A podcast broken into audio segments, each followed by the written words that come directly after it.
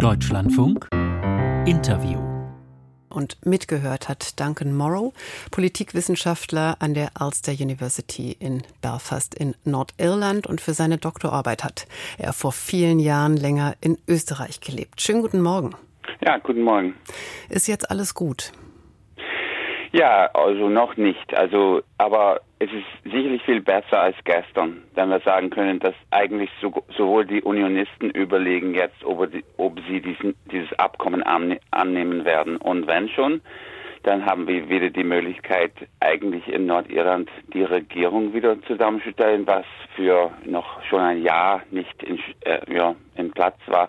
Also deswegen muss ich sagen, ist es doch eine Erleichterung, aber man muss sagen, es ist noch nicht fertig. Wir müssen noch abwarten, wie sie dann eigentlich offiziell reagieren werden. Also Sie sagen die Tatsache, dass es keine schnelle Ablehnung gibt jetzt von der DUP und auch nicht aus dem Brexiteer-Hardliner-Lager.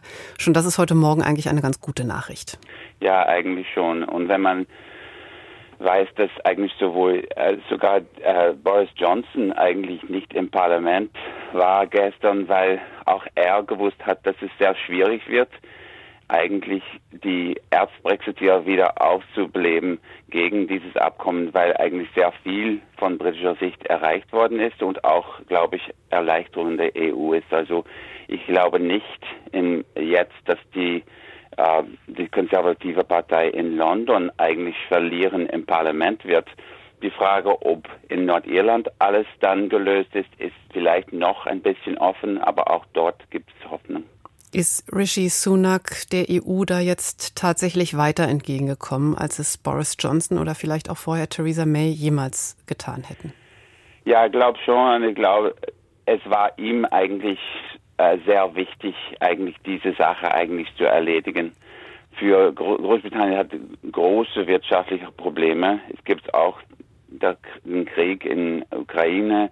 Es gibt auch sehr äh, große Schwierigkeiten für die Regierung und sie wollen eigentlich jetzt diese diese nordirische Frage auf der Seite legen, weil sonst gibt es dann auch eine Krise in Nordirland und das ist auch eine extra, ein extra Problem sozusagen. Und es ist auch ein Problem mit nicht nur mit der EU, sondern auch mit Amerika und während des Krieges ist das auch ein Problem. Also ich glaube, für Sunak war es eigentlich eine Sache des eigentlich Erwachsensein fast. Man muss jetzt doch eine neue Beziehung zur EU haben, was nicht nur auf Populismus liegt. Obwohl wir ja in den letzten Jahren immer wieder gesehen haben, also jeder Millimeter Entgegenkommen in Richtung EU ist ja absolut gnadenlos kassiert worden aus diesem Lager der Brexiteers. Warum ist das jetzt anders? Ich glaube, weil es ja eigentlich es ist sehr ermüdend worden. Ich glaube, die Bevölkerung ist jetzt müde mit Brexit. Auch sogar die konservative Partei in den Umfragen ist die Labour-Partei sehr weit vorn. Das hängt nicht nur von Brexit zusammen, aber teilweise auch, weil es in Großbritannien eigentlich ziemlich ein politisches Chaos gewesen, äh, gegeben hat seit Brexit. Also ich glaube, die Leute sind jetzt meistens sehr erleichtert, dass vielleicht es einen möglichen Weg gibt, wo man eigentlich jetzt die Sache zur Geschichte stellen kann und jetzt weiter eine neue Beziehung bauen kann. Ich erlebe Sie jetzt heute Morgen als verhalten zuversichtlich. Gilt das auch für die Frage, die ja als große Drohung die ganze Zeit mitschwebte, dieser brüchige Frieden in Nordirland? Würden Sie sagen, da ist die Lage jetzt stabilisiert? Ja, also Frieden in Nord Nordirland ist immer brüchig.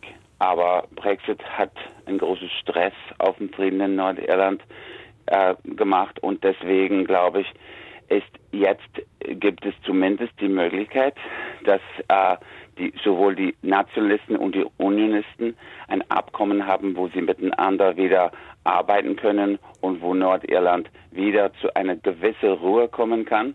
Und das ist sicherlich sehr wichtig. Ich muss sagen, es ist jetzt fast sechs Jahre her, außer Covid-Zeit, wo wir eigentlich also eine normale Regierung gehabt haben. Brexit war sehr katastrophal für die nordirische Politik und jetzt gibt es eigentlich zum ersten Mal die Möglichkeit zumindest, dass wir jetzt Schritte im in der richtigen Richt können.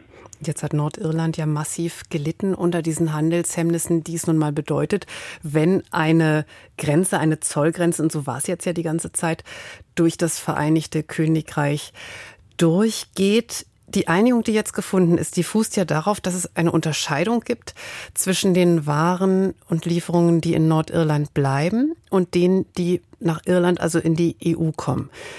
Wie soll das funktionieren? Ja, jetzt haben Sie ein, ein sogenannte rote Spur, äh, grüne Spur-System eingeführt, wo die Waren, die nach Nordirland kommen, werden über eine grüne Spur kommen, rollen sozusagen, und diejenigen, die dann nach der Republik Irland kommen werden, werden über eine rote Spur kommen.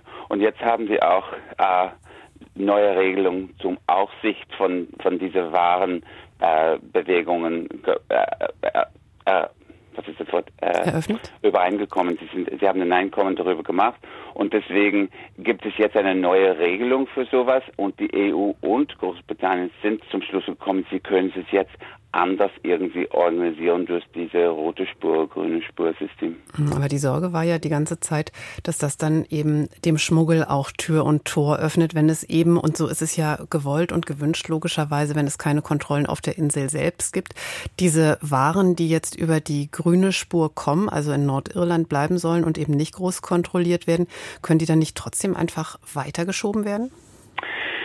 Ja, es gibt äh, Sonderregelungen für bestimmte so äh, Vereine und, und äh, Gesellschaften. Sie sind sogenannte Trusted Traders, also so die Leute, die eigentlich zum Beispiel äh, ähm, Supermärkte und sowas, die sehr viele von diesen Sachen einführen, müssen eine neue bürokratische Regelung machen, aber es ist sehr, sehr viel weniger als früher.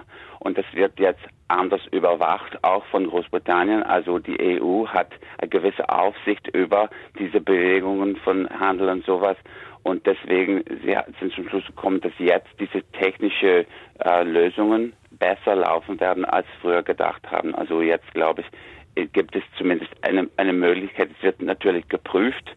Es gibt auch die Möglichkeit, wenn man denkt, dass es vielleicht Schwierigkeiten gibt, dass die Regierung dann ein, eingreifen kann. Also es mhm. ist nicht so, es wird total offen, aber es ist anders geregelt mit viel weniger Bürokratie.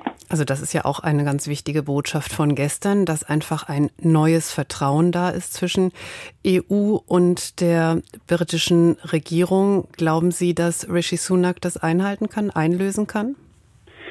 Das werden wir sehen, aber ich glaube schon. Also in den Umfragen, wie ich gesagt habe, sind die Konservativen zurzeit weniger als 25 Prozent und die Labour-Partei ist über 50 Prozent. Also es ist jetzt äh, fast äh, vielleicht ein Jahr vor, vor der nächsten Wahl, aber die Konservativen wollen jetzt auf andere Sachen konzentrieren, glaube ich. Ich glaube jetzt äh, für zumindest ein paar Monate wird er schon durchkommen. Also im Moment keine revolutionäre Stimmung, anders als äh, in vielen Momenten früher. Vielen herzlichen Dank an Duncan Morrow, Politikwissenschaftler in Belfast. Dankeschön für die Einordnung heute Morgen. Einen schönen Tag für Sie. Bitte schön. Wiederhören.